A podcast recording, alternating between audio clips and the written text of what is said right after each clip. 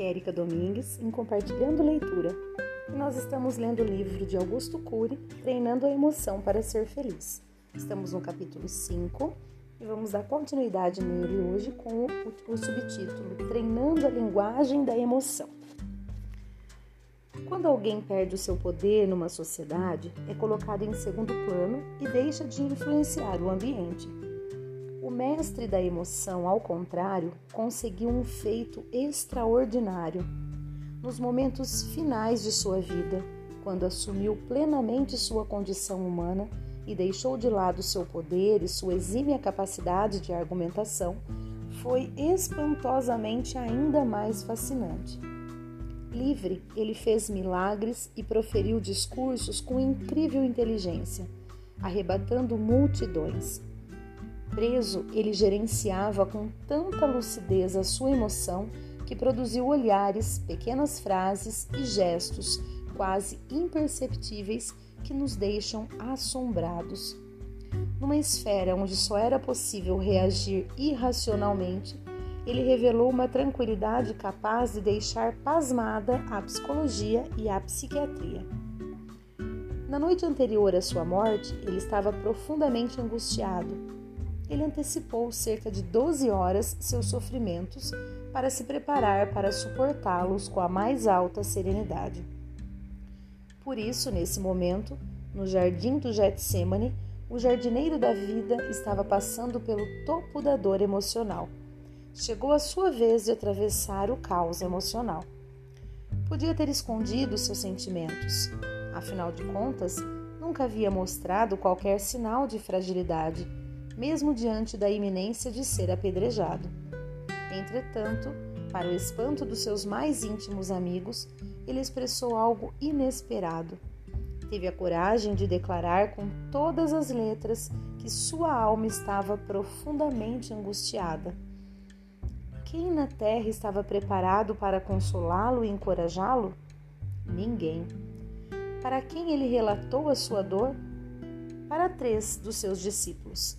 Embora, ele, embora eles não tivessem maturidade nem capacidade para ajudá-lo, ele não escondeu seu sofrimento. Treinou seus discípulos a falar a mais importante e difícil linguagem, a linguagem das emoções. O mais forte dos homens estava sofrendo dramaticamente. Ele sabia exatamente o que o aguardava. Seu estresse e sua dor emocional eram tão intensos que produziram diversos sintomas psicossomáticos, inclusive suor sanguinolento.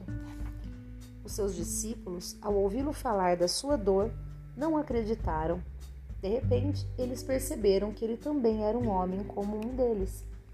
O mais livre dos homens não escondeu seus sentimentos. O mestre da vida falou dos seus sentimentos aos seus amigos e fez longas orações ao seu pai declarou sua angústia aos homens e a Deus. Desse modo, ele se preparou para suportar o insuportável. Ele nos deu uma profunda lição, mostrando-nos que para ser saudável é necessário falar a sublime linguagem do coração. Agora, mais um subtítulo: Homens brilhantes vivendo numa bolha de solidão.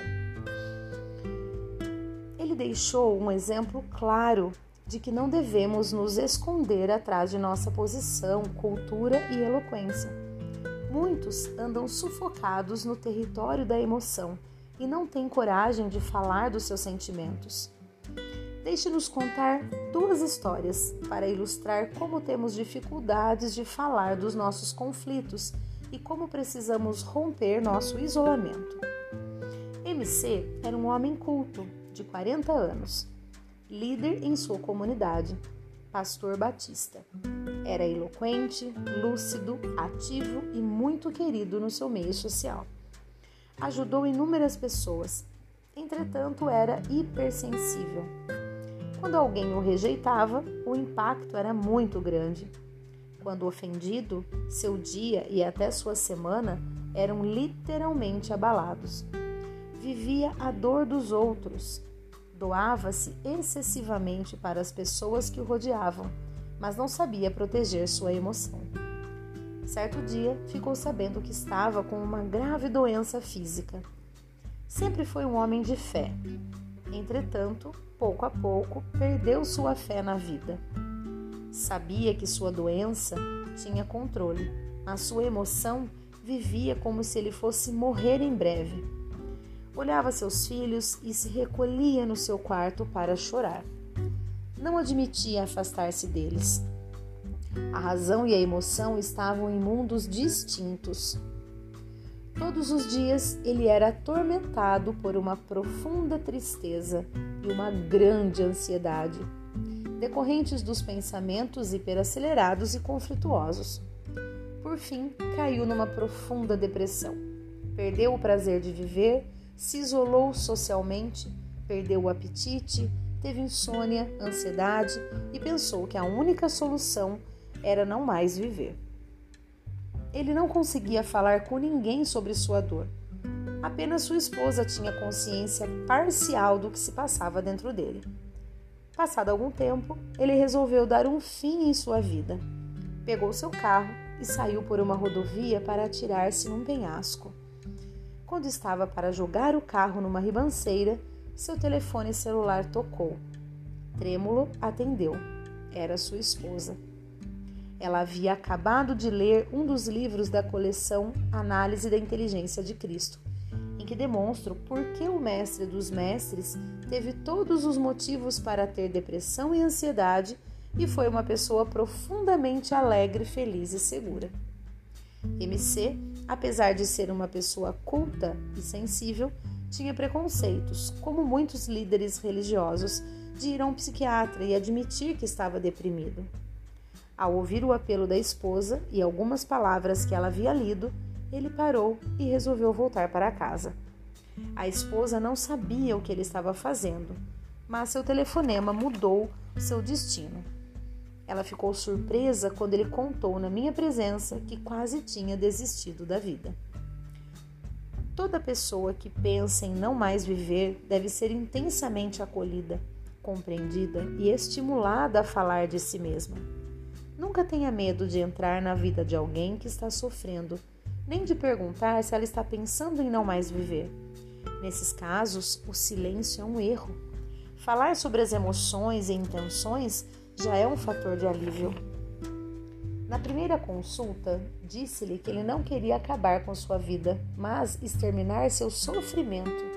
Ele compreendeu que a depressão é uma doença grave e não um estado de espírito e enxergou algumas causas inconscientes que estavam produzindo sua atitude. Estimulei-o a criticar sua depressão, a não ser escravo das ideias dramáticas que se encenavam no palco de sua mente e a ser um agente modificador de sua história. Como ele era uma pessoa estruturada e experiente, rapidamente deu um salto na sua qualidade de vida e melhorou. Na segunda consulta já estava alegre. O prazer de viver havia voltado sua segurança estava resgatada. Sua melhora reacendeu sua fé e desobstruiu sua relação com Deus.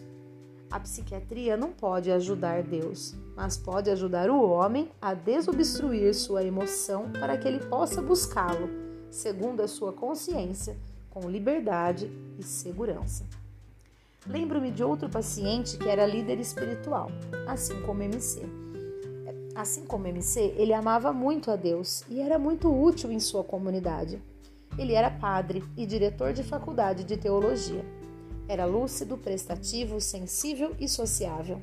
Tinha alguns traumas de infância que o atormentaram a vida toda, mas que foram silenciados.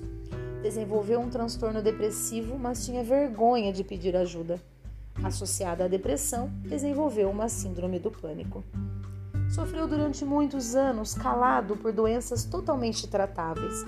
Tinha medo de admitir que estava doente. Não sabia que essas doenças não são sinal de fraqueza e que às vezes elas acometem as melhores pessoas da sociedade, ótimas para os outros, mas péssimas para si mesmas. Tinha preconceito de procurar um profissional de saúde mental. Como também era uma pessoa estruturada e experiente, ao se tratar, ele rapidamente aprendeu a treinar sua emoção, a não viver o conteúdo de suas ideias negativas. O brilho do prazer e da tranquilidade foi reacendido. Muito bem, pessoal, mais um trecho aí que fala muito, né, como que a gente muitas vezes as pessoas têm tanto preconceito a respeito dos problemas é, psiquiátricos, né, psicológicos, e no entanto eles podem acometer qualquer pessoa, de qualquer religião, de qualquer classe social, de qualquer estrutura né, emocional, mesmo as pessoas consideradas mais controladas e que ajudam a todo mundo também precisam de ajuda e essas pessoas também caem, né? Bom, então é isso. Espero que vocês tenham ótimas reflexões. Um grande abraço e até o próximo áudio.